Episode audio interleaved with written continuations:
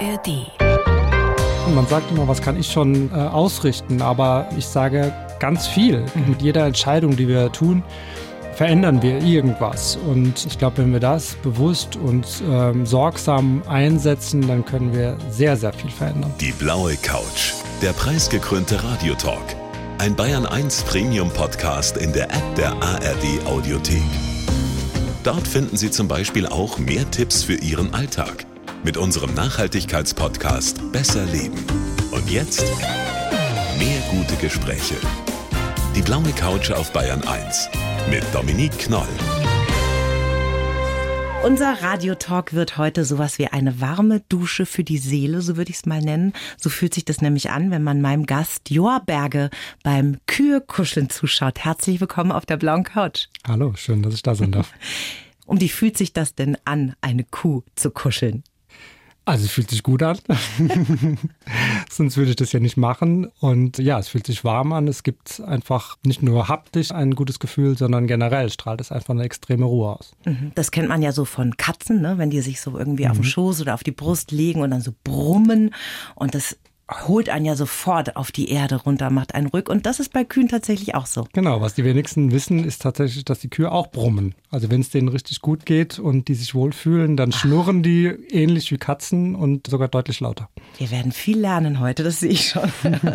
Sie haben knapp 300.000 Follower auf Instagram. Mustache Pharma heißt Ihr Account. Mhm. Und das macht einen wirklich sofort ruhig und glücklich, wenn man da reinschaut. Wie oft gibt es denn da neuen Videocontent? Naja, es kommt so ein bisschen drauf an, was eben passiert, aber sehr, sehr häufig, mhm. weil ich kaum hinterherkomme, all das zu posten, was ich erlebe und als teilenswert empfinde. Mhm. Und das ist sehr, sehr viel. Was ich total schön finde in ihren Videos mit den Kühen, da wird eigentlich so gut wie nie geredet, ne? Da mhm. läuft ein bisschen Musik, Wonderful World, glaube ich, ganz oft als Beispiel, Song, ja. ja. Und ich persönlich schaue da auch oft rein, ne? Wenn ich so gestresst bin oder schlecht drauf, dann gucke ich mir ein paar Kuhvideos an und bin einfach friedlich und mhm. glücklich.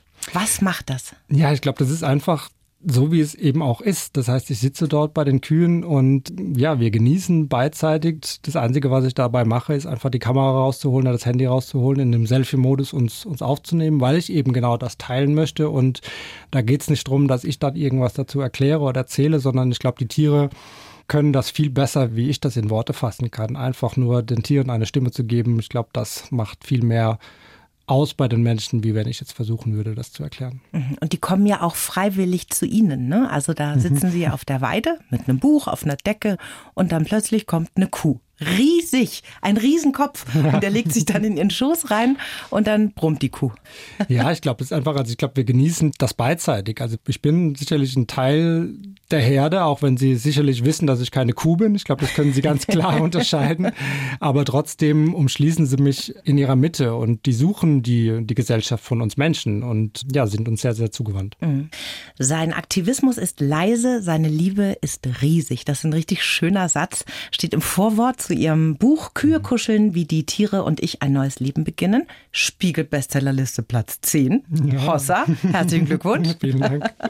Und ihre erste große Liebe, da waren sie acht, war tatsächlich auch eine Kuh. Richtig, genau. Nämlich die Rexi. Mit Rexi hat alles angefangen, richtig. Wie ging's los?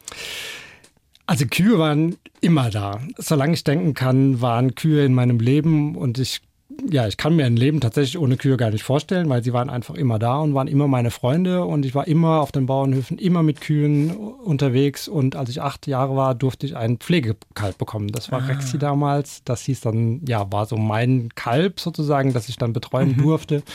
Und mit der Geburt von Rexi fing eine ganz besondere Zeit an, die mich einige Jahre als Kind begleitet hat. Wir wurden ja beste Freunde, würde ich heute sagen. Mhm. Wir haben unsere ganze Zeit zusammen verbracht, sehr intuitiv. Einfach ohne die gleiche Sprache zu sprechen, haben wir uns doch sehr gut verstanden und kommuniziert, wie ich heute einfach weiß im Nachhinein. Und ja, ich glaube, diese Zeit hat mich sehr geprägt, sodass sie mich auch über die Jahre nach trotz langer urbaner Auszeit nie losgelassen hat. Das heißt, Rexy war dann sowas wie andere Kinder kommen heim, spielen mit dem Hund, Sie haben dann mit der Kuh gespielt. Ganz genau. Sobald ich nach Hause kam von der Schule, Rucksack in die Ecke und aufs Fahrrad und zum Hof und dann raus mit Rexy erst an der Leine und später auf dem Rücken einfach draufgesetzt und durchs Dorf gelaufen. Also man kannte uns auch, also es war ja ein kleines Dorf. Mhm. Da war der kleine Junge mit seiner Kuh. Also da wurde schon früh die Liebe zur Kuh entdeckt. Und jetzt schauen wir mal, Absolut. wie Ihr Leben weiterging. Wir haben Ihnen natürlich einen Lebenslauf geschrieben, wie jedem Gast, lieber Herr Berge. Und ich möchte Sie bitten, den jetzt mal vorzulesen. Okay. Mein Name ist Joa Berge und ich kuschle gern mit Kühen. Aufgewachsen bin ich in einer großen Familie. Meine Zeit habe ich am liebsten auf den Bauernhöfen meines Dorfes verbracht. Geprägt hat mich eine junge Dame namens Rexi. Meine Kindheit war behütet, aber auch eng. Früh drängte es mich hinaus in die Welt. Ich lebte ein schnelles, wildes Leben, war eng getaktet, stieg höher auf der Karriereleiter und war viel unterwegs. In mir drin war da aber immer eine Sehnsucht, eine Ahnung, dass da noch ein anderes Leben auf mich warten könnte. Dann kamen die Kühe zurück zu mir. Erst zwei, dann mehr, dann weitere Tiere. Heute sind sie eine enge Gemeinschaft von Gleichgesinnten meine Welt. Ich bin zurück in der früheren Heimat, bewege mich voller Leichtigkeit tanzend und singend fort und bin ein leiser Aktivist geworden. Und können Sie was damit anfangen mit diesem Lebenslauf? Fühlen Sie sich da getroffen? Ja, das ist eine sehr gute Zusammenfassung, ja. Tanzend und singend, da kommen wir nachher noch drauf ja. zurück.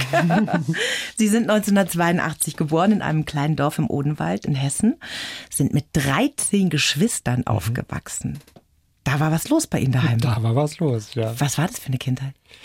Ja, eine schöne Kindheit, kann gar nichts anderes sagen. Also es war natürlich immer super trubelig und so weiter, aber ich kannte es ja nicht anders, sondern das war ja für mich ganz normal, auch wenn es für andere natürlich immer so erstmal so ein Wow-Moment ist, auch mhm. heute noch natürlich, wenn ich davon erzähle, war das für mich ganz normal und ich will es nicht missen. Also das war mhm meine Welt in der Familie, die, da war einfach viel los und vielleicht deshalb auch habe ich die Ruhe dann auf den Bauernhöfen mit den Tieren genossen. Das war so mhm. meine andere Welt sozusagen, mhm. in die ich dann auch immer wieder abgetaucht bin. Da lebt man dann ja schon so in einer Art Herde, ne? Ja. Mit so vielen ja, Kindern. Vielleicht, vielleicht deshalb, vielleicht habe ich dieses Herdenverhalten damals schon gelernt, ja. Fühlt man sich denn da als Kind gesehen mit so vielen Geschwistern? Weil also wir sind drei daheim und da gab es schon manchmal oft, ne, die darf was, was ich nicht mhm. darf oder Papa hat die lieber und was weiß ich. Gab es sowas auch bei euch?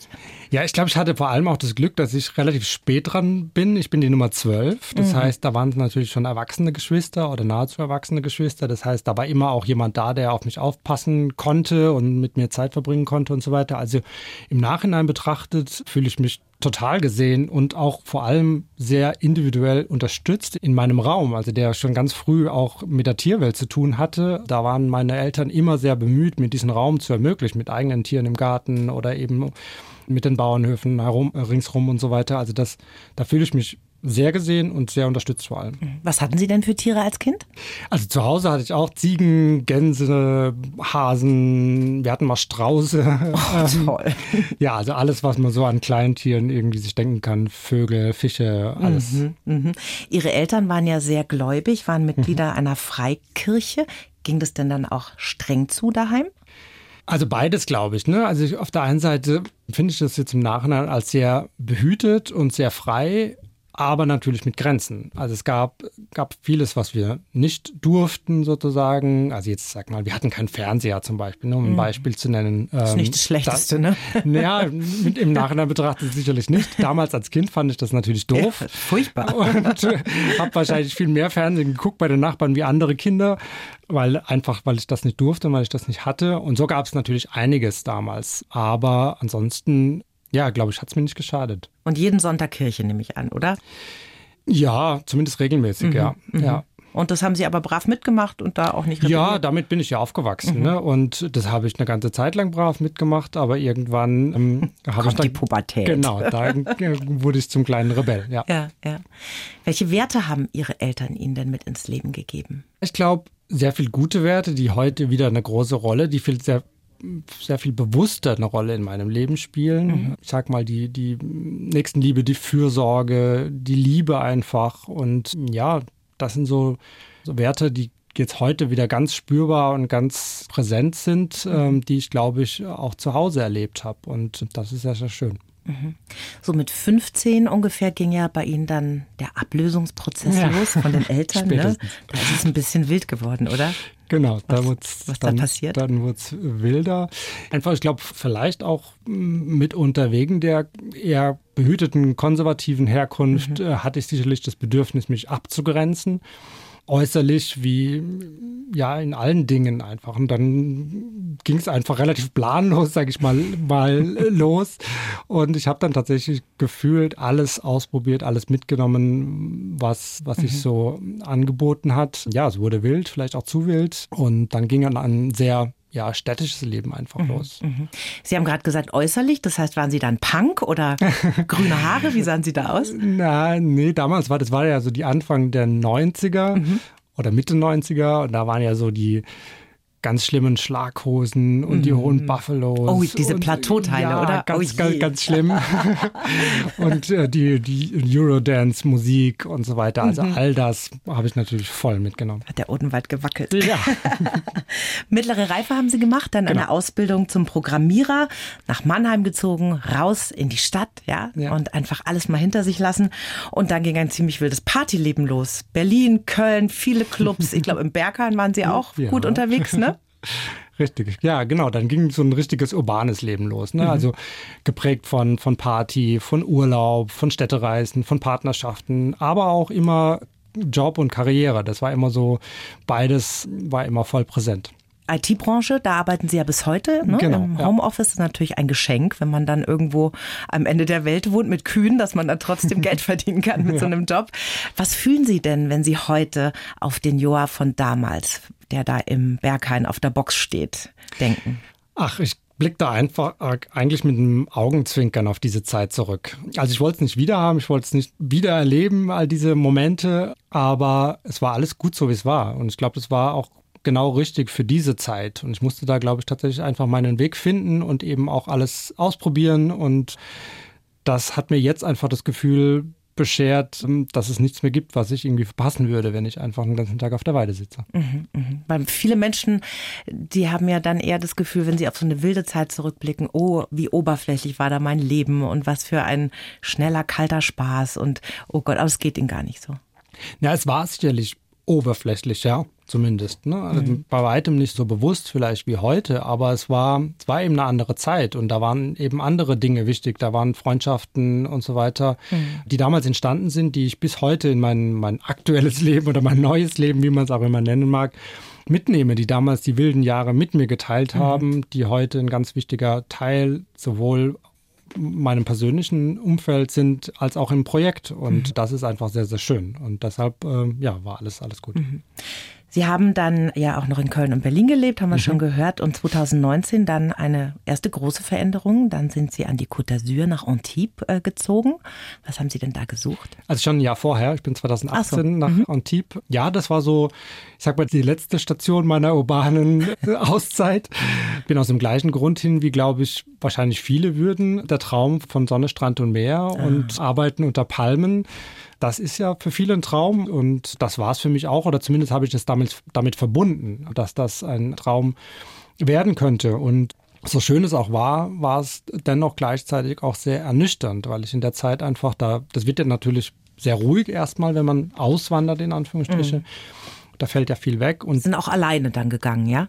Ja, also mhm. wir waren zu zweit dort, so. aber ich war vor allem im Homeoffice in der Zeit nach wie vor mhm. und hatte einfach sehr viel Ruhe und das war so eine Zeit, ja, nach den ganzen wilden Jahren, sage ich mal, wo der, der Anreiz nicht mehr die Party war, in Nizza jetzt zum Beispiel und mhm. so weiter. Und dann war es schon so eine Zeit der Sinnsuche einfach. Ne? Wie geht es jetzt weiter? Wie, wie richte ich mein Leben aus? Und dafür hat mir diese Ruhe und die Sonne und der Strand sehr, sehr gut getan, mhm. um da genau das zuzulassen. Ja, wenn es außenrum still wird, ne, dann wird es innen ein bisschen lauter. so ist genau. es.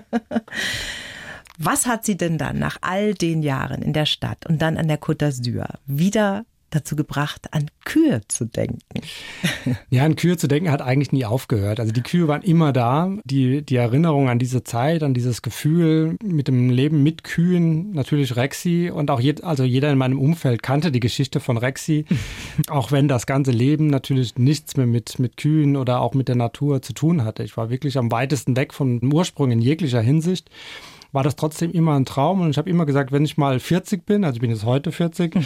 dann will ich wieder Kühe haben. Aber es war nie der richtige Zeitpunkt. Es war immer irgendwie gerade in der Partnerschaft, einen neuen Job und neue Stadt, mhm. wie auch immer. Und es war einfach nie, ja, greifbar. Kühe in Köln ist auch schwierig, ne? Ja, selbst, ja. und selbst Kühe an der Côte d'Azur, wie ich dann festgestellt habe, auch nicht auch, so einfach. Auch nicht so einfach. und ähm, aber diese Ruhe haben die Kühe tatsächlich genutzt, ja, sich wieder in den Vordergrund zu drücken. Und mhm. als ich den Gedanken das erste Mal wirklich bewusst zugelassen habe, meinem Herz da zu folgen und zu lauschen, dann war es nicht mehr aufzuhalten.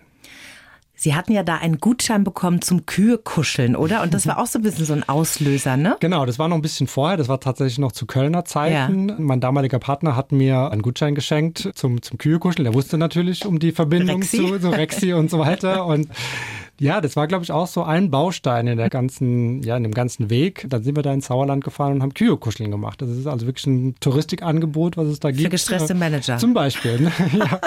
Und äh, eben für solche, die, die da eine tiefe Sehnsucht haben mhm. nach diesem Leben wieder, wie mich zum Beispiel. Und das hat sicherlich auch was in mir gewirkt, auch wenn dann noch nicht die richtige Zeit war.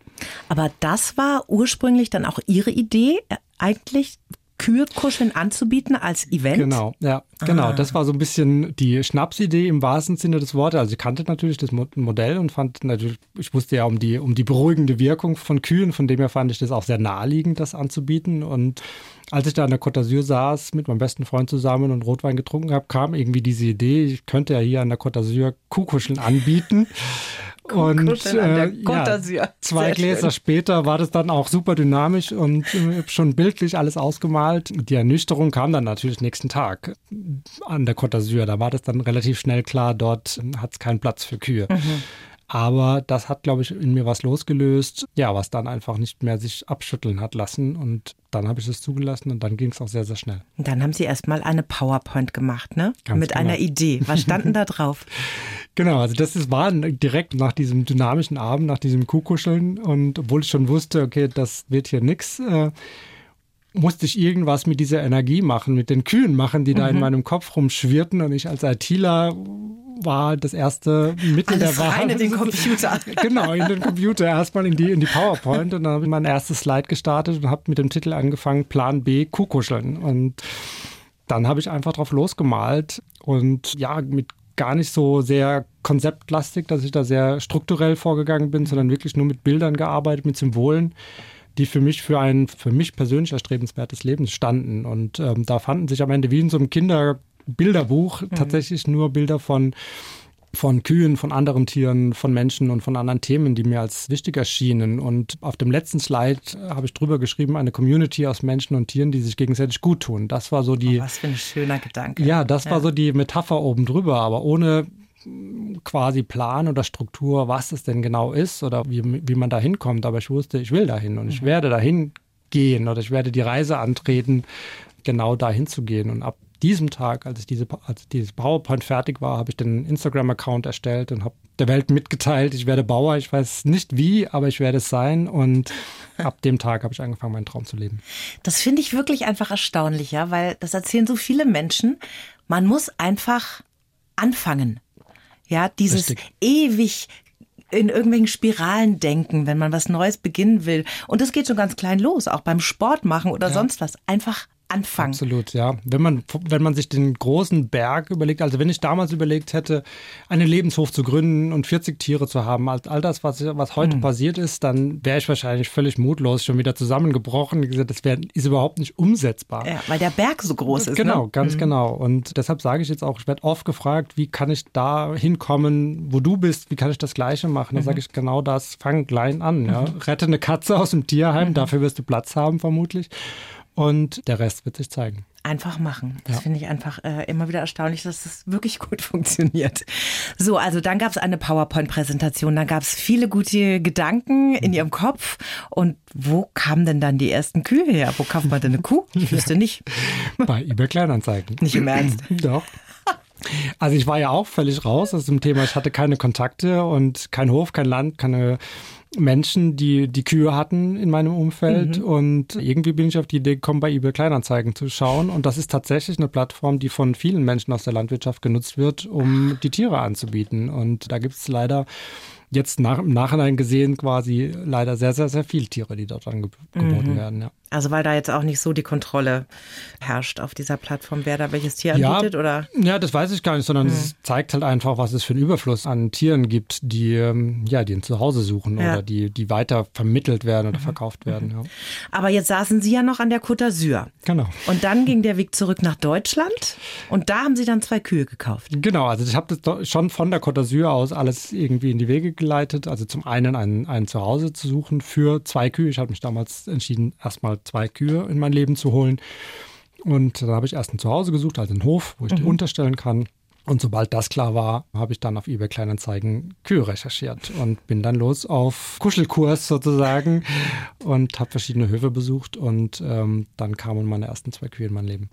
Da kann man ja aber nicht gleich so loskuscheln. Das sind die ja nicht gewohnt, Nein. oder? So Kühe. Wie, wie waren denn so die ersten Annäherungsversuche? Ja, da muss ich tatsächlich sagen, da wurde ich immer wieder eines Besseren belehrt, weil ich natürlich dieses vertraute Kuscheln aus der Kindheit noch in Erinnerung hatte und da einfach davon ausgegangen bin, dass das mit jeder Kuh genauso gehen wird. Und ähm, ja, das völlige Gegenteil war die Wahrheit tatsächlich mit mhm. meinen ersten zwei Rindern. Das hat eine ganze Weile gedauert, bis das so ist, wie es heute ist. Wie reagieren Kühe, wenn man auf die Zucketti streicheln möchte und die haben da keinen Bock drauf? Naja, unterschiedlich. Also da wäre es tatsächlich sehr vorsichtig, wenn ich da jetzt das nicht einschätzen kann. die meisten Kühe würden wahrscheinlich zurückweichen, mhm. einfach die Flucht ergreifen oder zumindest zurückgehen, wenn sie das nicht möchten. Aber es gibt natürlich auch Kühe, die dann den Angriff nach vorne antreten. Und ähm, deutlich zeigen, dass sie das nicht möchten. Okay, ich bin dann lieber mal vorsichtig. Wie waren denn die Reaktionen aus Ihrem Umfeld, also Freunde, Familie, Kollegen, als Sie gesagt haben, ja, diese Côte d'Azur, alles schön und gut, ich komme jetzt nach Hause und kaufe mir zwei Kühe? Also wahrscheinlich sehr unterschiedlich. Ich glaube nicht, dass es eine Riesenüberraschung war für mein Umfeld, weil einfach jeder um diese Verbindung zu Kühen schon wusste. Das heißt, dass es jetzt ausgerechnet Kühe sind, ich glaube, das war jetzt nicht die Riesenüberraschung, aber es gab natürlich schon Stimmen, vielleicht vor allem im Freundeskreis, die das ja eher kritisch beäugt haben, die gesagt haben, ja, das ist jetzt erstmal wieder so eine Schnapsidee und mhm. deine Unstetigkeit, jetzt sind es Kühe so als nächstes oder irgendwie jetzt bist du gebunden, wirst nicht mehr in Urlaub können und so weiter. Ich glaube, das waren schon Reaktionen. Ich glaube, einige haben das von Anfang an gespürt, dass es mir wirklich ernst ist mhm. und auch wenn sie vielleicht Bedenken hatten oder so, wussten, sie werden mich nicht aufhalten können und, und sind den Weg mitgegangen. Ich glaube, bei meiner Familie war es so ein bisschen Ausatmen, so ein bisschen Ankommen, Jetzt kommt er wieder zurück mhm. sozusagen mhm. und jetzt hat er seinen Weg gefunden und wir können beruhigt sein. Ne? Die haben vielleicht eher mit Sorge auf das mhm. vorherige Leben geblickt. Genau, aber heute, glaube ich, herrscht Einigkeit darüber, dass das der richtige Weg war. Sie müssen sich nicht vorwerfen, dass Sie eine Party verpasst haben. Das ist doch auch was Gutes, oder? Absolut. Ja, also das kann ich heute wirklich sagen. Ich habe alles mitgenommen, was ich mitnehmen wollte. Und das beschert mir heute das Gefühl, dass ich nichts mehr verpasse. Kann man bis ins hohe Alter Kühe streicheln. Ganz genau. Das ist der Plan. Was hat sich denn ich sage mal, in ihnen verändert, seit sie dieses neue, andere Leben führen, so zurückgezogen mhm. haben mit den vielen Tieren und im Einklang mit den Tieren. Also haben sich ihre Prioritäten verschoben, mhm. die Verbindung zu sich selbst. Was hat sich da getan? Ja, ich glaube tatsächlich, dass sich da sehr viel getan hat. Also ich glaube, ich bin kein anderer Mensch geworden, aber ich glaube, wie Sie sagen, habe ich den Weg zurück zu mir gefunden oder bin ihn zumindest angetreten. Ich glaube, das ist ja immer noch ein Prozess. Aber ich glaube, die Kühe im Speziellen waren für mich der Schlüssel für eine Verbindung erst zu den Tieren, aber dann eben auch zur Natur und dann weiter zu mir selbst. Das hat mir einfach einen, einen Raum gegeben, eine Kapsel sozusagen, in der ich mich befinde und viel befinde, die mir einfach diese Ruhe gibt, wirklich auch nach innen zu blicken. Und das hat mir auf jeden Fall ein sehr viel bewussteres Leben geschenkt. Und ich glaube, ich bin ein deutlich empathischer Mensch geworden, auch anderen Menschen gegenüber. Und ich glaube, das reicht wirklich in viele Lebensbereiche hinein. Und ähm, ja, ich würde sagen, ich glaube, ich habe den echten Joa und den kleinen Joa vielleicht aus der Kindheit und so weiter nochmal viel, viel besser kennengelernt und weiß viel genauer, was ich möchte und vor allem, was ich nicht mehr möchte. Wie schön. Glauben Sie denn, diese Empathie, die Sie gerade angesprochen haben, mhm. das hat auch was damit zu tun, dass Sie ja, also ich nehme an, wenn man jetzt eine Kuh vor sich hat, ne, mhm. dann muss man ja irgendwie lernen, die zu lesen. Mhm. Man muss ja viel feinfühliger sein, weil die können ja nicht sprechen. Ja, ne? ja. Glauben Sie, das wird geschult durch Tiere, Empathie? Ja, absolut. Ich glaube einfach diese Art der Kommunikation auch, also generell von den Tieren zu lernen, quasi wie man dem anderen gegenübertritt, diese Verbindlichkeit, die die Tiere da mit sich bringen und diese Echtheit einfach in der Kommunikation und den Emotionen und so weiter, ich glaube, das zu erleben, das färbt ab, sage ich mal einfach. Mhm. und aber auch sich mit dem Thema auseinanderzusetzen, dass jedes Leben wertvoll ist. Ne? Also gerade in unserer Gesellschaft, diese Kategorisierung mit Nutztieren und Haustieren und so mhm. weiter, da bin ich natürlich ja konfrontiert mit diesen sogenannten Nutztieren und mache mir darüber Gedanken. Und ich glaube, allein das, den Tieren auf Augenhöhe zu begegnen oder das Bestreben, genau das zu tun. Ich glaube, das ist anmaßend zu sagen, dass man das tut, sondern ich glaube, das ist ein Weg dahin. Und ich glaube, das färbt auf das normale Leben, auch wie man Menschen gegenübertritt, extrem ab. Mhm. Gehört denn zu dieser Art von Leben, wie Sie es jetzt führen, auch eine vegetarische oder vegane Lebensweise? Also für mich persönlich ja, mhm. Äh, ganz klar. Also ich wurde schon kurz vor den ersten Kühen, war schon alles quasi so in der Vorbereitung, wurde ich vegetarisch. Da hatte ich auch ein Schlüsselerlebnis, habe ich ein Buch gelesen, wo es eben um eine Kuh ging, die geschlachtet werden sollte. Und das war für mich so ein Schlüsselerlebnis, wo ich das sehr bewusst verarbeitet habe und hatte mich dann in dem Moment schon entschieden, vegetarisch zu leben. Und nicht viel länger danach, als die ersten Kühe in mein Leben kamen und zu Freunden wurden, war das für mich eine ganz natürliche Entscheidung oder ein ganz natürlicher Prozess, auch vegan zu werden und mhm. gar nicht mit dem Druck von außen. Also ich bin, glaube ich, so im Tierschutzbereich so ein völliger Exot. Ich komme nicht aus dem Tierschutz klassisch, ich komme nicht aus dem Aktivismus, ich komme mhm. nicht aus der Politik, sondern ich bin einfach mit Tieren zusammen und die haben mir auf eine ganz natürliche Weise da meine Werte verändert. Ja, alles andere würde sich für mich heute nicht stimmig anfühlen. Und ich bekomme öfter die Frage, ob die Tiere das spüren, dass ich zum Beispiel vegan lebe, ob das einen Unterschied macht. Und ich glaube nicht, dass sie da bewusst natürlich drüber mhm. nachdenken. Das nee. findet in ihrer Welt sicherlich so nicht statt. Aber ich glaube, dass es unsere Beziehung authentischer macht, einfach, weil mhm. da einfach kein, ich sag mal, keine Doppelmoral oder ja nichts zwischen uns steht, mhm. sondern dass wirklich partnerschaftliche Lebewesen sind, denen ich wirklich versuche, auf Augenhöhe zu begegnen. Ja, nicht nur Menschen sind verbunden. Absolut. Ja, wir sind alle verbunden ja. und das ist schön, wenn man das spürt. Mhm. Wie schaffen Sie das denn, nicht missionarisch zu sein? Das Gute ist einfach, die Tiere, die Ratgeber sein zu lassen. In meinen Videos zum Beispiel, da teile ich die Momente, die wir erleben auf der Weide zusammen. Einfach das, was wir sowieso erleben, zeige ich dann auch auf den Videos und äh, da lasse ich die Tiere für sie sprechen. Da gebe ich mhm. den Tieren die Stimme, die Plattform einfach zu zeigen, wie sie sind. Und ich glaube, die Tiere können das viel, viel besser zeigen, wie ich es überhaupt in Worte fassen könnte. Und ich glaube, dass diese Art der Inspiration einfach mit den Tieren selbst, die Tiere zu zeigen, viel nachhaltiger ist, wie jetzt mit dem gehobenen Zeigefinger auf gewisse Dinge aufmerksam zu machen. Ich glaube, das machen die Tiere schon ganz alleine und vor allem ist es eben jedes einzelne persönlichen Prozess und Entscheidung. Und mhm. da kann ich gerne inspirieren, aber möchte da nicht missionieren. Ich glaube, das ist auch ein bisschen das Geheimnis ihres Erfolgs. Sie ziehen nicht und sie schieben nicht und sie nerven nicht, sondern sie zeigen einfach Kühe die kuscheln ja. und happy sind und andere Tiere und auch Schweine kuscheln ja. gerne, habe ich gesehen. Total, ja. da liegt so ein dickrüsseliges Schwein und lässt sich den Pelz kraulen. Das ist wirklich ja, zum Schreien. Also Schweine, sobald man da an den Bauch geht, fallen die einfach um. Ach, das mögen sie, Bauchkraulen. Genau, und dann wird der Bauch hingestreckt und dann wird zufrieden gegrunzt. Nicht schlecht. Ihren Lebensunterhalt verdienen Sie ja in der IT-Branche, im Homeoffice, haben wir vorhin schon gehört, sehr, sehr praktisch. Und der Rest Ihrer Energie geht jetzt in den Lebenshof Odenwald e.V. in Mörlenbach. Bach. Den mhm. haben Sie ja dann irgendwann gegründet mit Freunden. Ja. Und da leben ja nicht nur Kühe, ne? Nein, da leben inzwischen über 40 Tiere. Genau, das war dann ungefähr ein Jahr später. Auch durch ganz tolle Zufälle habe ich Menschen kennengelernt, die einfach sehr ähnliche Werte hatten. Und wir haben dann ganz schnell zusammen den Lebenshof Odenwald gegründet. Das ist ein gemeinnütziger Verein, der Tieren ein Zuhause schenkt, die ansonsten nicht so viel Glück gehabt hätten, also vor allem sogenannte Nutztiere. Und da leben inzwischen Ponys, neun Rinder, Schweine, Ziegen, Puten, Kaninchen, Hühner und ein Hund.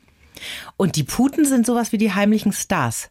Ja, die Puten sind zumindest der größte Überraschungseffekt. Also viele Menschen sind ja schon überrascht, dass Kühe kuscheln oder mhm. Schweine, aber wenn sie dann sehen, dass auch Puten kuscheln, dann fallen sie völlig vom Glauben ab. Also da sind die Menschen extrem überrascht, vor allem weil auch die Puten noch weiter weg sind von uns Menschen. Also viele mhm. sind tatsächlich so überrascht, wie die eigentlich aussehen, wenn die die zum ersten Mal sehen.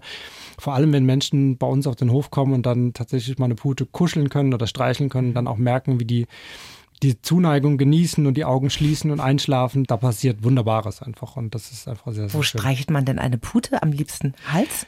Am Kopf, ja. Also am Kopf, das ist, glaube ich, so das, was sie am angenehmsten finden. Ansonsten übers Federkleid, glaube ich, spüren die einfach nicht so viel, mhm. aber am Kopf zum Beispiel, dann gehen schnell die Augen zu. Mhm. Sie sind rein spendenfinanziert und man kann Tierpatenschaften übernehmen für die Tiere da. Immer ein Tier frei für eine Patenschaft? Kann man da mal vorbeigehen auf der Homepage oder wie macht man das ähm, am besten? Ja, also es sind noch Tiere frei, aber es sind tatsächlich sehr viele Patenschaften schon vergeben, was wunderbar ist. Also es gibt einfach so viele tolle Menschen, die unsere Arbeit schätzen und auch unterstützen worüber wir natürlich sehr, sehr dankbar sind. Anders geht es natürlich auch nicht. Davon lebt das ganze Projekt. Aber es gibt noch Patenschaften, es gibt noch Tiere, die sich freuen über eine persönliche Patenschaft. Und äh, natürlich kann man diese Tiere dann nochmal persönlich kennenlernen und wir sind verbunden.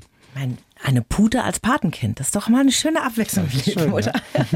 Was können wir denn lernen von den Kühen? Ich glaube, wir können so viel lernen. Ich glaube, das ist eine sehr individuelle Geschichte. Ich habe es ja schon gesagt, diese Verbindlichkeit einfach in der Kommunikation. Ich habe mal in so einem buddhistischen Kurzgeschichten Zitat gelesen, da hieß es, wer ist der wichtigste Mensch in deinem Leben? Und dann war die Antwort der, der dir gerade gegenübersteht. Und ich glaube, das machen die Tiere uns vor. Ich glaube, wenn die vor uns stehen, dann zählt auch tatsächlich nur ich sozusagen, wenn sie mit mir kommunizieren. Da ist kein Handy, da ist kein Job, da ist kein Morgen und kein Gestern, sondern da bin ich der wichtigste Mensch in ihrem Leben gerade in diesem Moment. Und diese Verbindlichkeit können wir lernen. Wir können die Achtsamkeit lernen. Wir können die Ruhe für uns nutzen, die diese Tiere einfach ausstrahlen. Dieses mhm. Urvertrauen, das besonders bei mir dieses Urvertrauen auslöst. Und das höre ich immer wieder, dass Menschen, die in der Nähe von den Kühen sich aufhalten, dass diese Ruhe total ansteckend ist und mhm. dass sie in ihrer Mitte ankommen. Und das kann man natürlich wieder nutzen. Und äh, ja, es gibt so viele kleine Dinge, die mir immer wieder auffallen, wo ich denke, ja, das ist einfach ja, so ein Aha-Moment einfach. Mhm. Und das ist natürlich sehr individuell und schwer in Worte zu fassen. Und wir rennen jahrelang zum Meditieren, zum Yoga machen, um irgendwie zu schaffen, im Hier und Jetzt zu bleiben. Ne? Und die mhm. Kuh? Die, die steht einfach, einfach, auf der Weide. Genau. Natürlich hat eine Kuh auch ihre Bedürfnisse und dann ist die Welt auch mal nicht in Ordnung. Aber sobald eben diese Bedürfnisse gestillt sind, ist die Welt in Ordnung. Und ähm, dann zählt auch nur das, was gerade passiert. Und da wird nicht mehr überlegt, ob die Welt vorher noch in Ordnung war oder ob sie ob es vielleicht noch besser sein könnte, sondern gut ist auch gut genug. Mhm. In Ihrem Buch beschreiben Sie unter anderem ja, wie eine Kuh weint. Können mhm. Kühe mhm. tatsächlich weinen oder hat sie was im Auge gehabt? Ich glaube, darüber streiten sich natürlich mhm. die Menschen. Ich weiß nicht, ob das wissenschaftlich belegt ist sozusagen, aber ich bin fest davon überzeugt, dass Tiere weinen können und Kühe weinen können und ich hatte da auch schon, schon einige Momente, wo ich ganz sicher bin, dass die Tiere oder die Kühe geweint haben aus bestimmten Gründen. Was ist da passiert in so einem Moment zum Beispiel? Den Moment, den Sie wahrscheinlich ansprechen, gerade in dem Buch, das war einfach ein sehr emotionaler Moment, weil ich da die Herdenchefin, die einfach eine sehr souveräne Kuh ist, die wirklich nichts aus der Ruhe bringt normalerweise, wirklich so ein Fels in der Brandung ist, die musste ich von der Herde trennen oder habe sie von der Herde getrennt aus Gründen sozusagen, die eigentlich eher so mit mir, mit Presse und so weiter mhm. zu tun hatten. Und dann ja, musste ich sie von der Herde trennen und sie war total außer sich. Sie war völlig verzweifelt. Sie hat gerufen und ich wusste schon einfach an dem Ton, dass das nicht einfach eine Unzufriedenheit ist, sondern dass da wirklich Angst und Sorge und Unverständnis mhm. dahinter steckt. Und das hat mir dann schon so mein Herz so schwer werden lassen, dass ich diese Kuh getrennt habe sozusagen, weil ich einen Pressetermin hatte. Mhm. Und dann saßen wir irgendwann zusammen oder ich saß neben ihr und habe ihr Bein festgehalten und Sie hat in die Ferne geblickt, in der Richtung, wo wir die Herde zurückgelassen haben auf der Weide. Und sie wurde dann ganz still und hat sich nicht mehr bewegt. Und irgendwann haben sich ihre Augen gefüllt äh, mit Wasser und ihr liefen die Tränen aus den Augen. Und, das ich auch gleich an zu heulen. Ja, das war, das hat mein Herz so schwer werden lassen, weil ich da eine resignierte Herdenchefin gesehen mhm. habe, die ihre Herde im Stich lassen musste, oder gezwungen war, ihre Herde im Stich zu lassen, weil ich einen Pressetermin hatte. Und mhm. das war, glaube ich, eine sehr, sehr, sehr wichtige Lektion für mich. Da war der Preis zu hoch. Definitiv. Wieder was gelernt. Absolut. Von der Kuh. Absolut, ja. Also Sie leben jetzt mit sehr vielen Tieren, Sie leben auf dem Land. Mhm. Gibt es denn diese kleinen Momente, wo Sie Ihr urbanes Leben ein bisschen vermissen, wo Sie sagen, oh, ist schon ganz schön öde? Nein, also es ist nicht ernst zu nehmen tatsächlich. Also natürlich gehe ich auch gern mal in einen Café was trinken oder so, aber jetzt zum Beispiel eine wilde Party feiern, da schleicht sich sofort der Gedanke ein, ja dann, was ist morgen früh sozusagen? Also der das, Kater ist morgen Der früh. Kater zum Beispiel, genau. Und den kann ich tatsächlich nicht mehr gebrauchen und will ihn auch nicht mehr. Und nein, ich glaube, es gibt so viele andere schöne Dinge, die ich habe und auch wenn ich zurückblicke und sage, das war alles in Ordnung, muss ich es nicht wieder haben. Mhm. Sie haben vorhin schon gesagt, Freundschaften haben sich gehalten aus Ihrer eher urbanen Zeit zum Teil. Und kommen die dann auch mal und sagen, ich brauche mal drei Tage Erholung auf der Kuhweide? Also der Effekt ist auf jeden Fall da. Also mein enges Umfeld tatsächlich, die sind wirklich Teil der, ich sag mal, Lebenshofamilie nenne ich es jetzt einfach mal, also Teil von meinem persönlichen Leben, aber eben auch, und das finde ich besonders schön, Teil dieses Projektes nenne ich jetzt einfach mal. Und wirklich vor Ort mitwirken. Und das finde ich wirklich, wirklich schön. Und das tut mir sehr gut dass ich da meine Familie, sage ich mal, die über die Jahre zur Familie geworden ist, mitnehmen konnte und da einfach viel passiert ist. Und ich merke da immer, dass das den gleichen Effekt hat wie bei mir. Also diese Ruhe und mhm. aber auch die Veränderung auf die Sicht der Dinge einfach. Und das ist äh, total schön zu beobachten. Schauen Sie, wie Sie mit Ihrer Veränderung auf andere so viel ausstrahlen, ne? Toll. Ja, man denkt immer, man kann so wenig ausrichten als einzelne Person. Man sagt immer, was kann ich schon ausrichten? Aber ich sage ganz viel mhm. mit jeder Entscheidung, die wir tun verändern wir irgendwas. Und ich glaube, wenn wir das bewusst und sorgsam einsetzen, dann können wir sehr, sehr viel verändern. Zum Schluss eine Frage, die ich jedem Gast stelle. Mhm. Was würden Sie im 20-jährigen Ich aus heutiger Sicht gerne sagen? Den 20-Jährigen, oh je, das war ein ganz wilder. ich weiß nicht genau, ob der sich so viel von mir sagen lassen würde. Tatsächlich, ich fürchte, er würde wahrscheinlich nicht zuhören. Und das ist auch okay so. Ich würde ihm wahrscheinlich sagen, mach, wenn die Dinge, die gerade so wichtig sind, pass auf dich auf. Ja, behalte die Tiere in deinem Herzen. Und dann wird die Zeit schon zeigen, was, was richtig ist. Dann haben Sie ja alles richtig gemacht. Ja, offensichtlich. Joa Berge, vielen Dank, dass Sie da waren. Es war ganz toll. Fand ich auch. Vielen Dank. Die Bayern 1 Premium Podcasts. Zu jeder Zeit, an jedem Ort. In der App der ARD Audiothek und auf bayern1.de. Bayern 1 gehört ins Leben.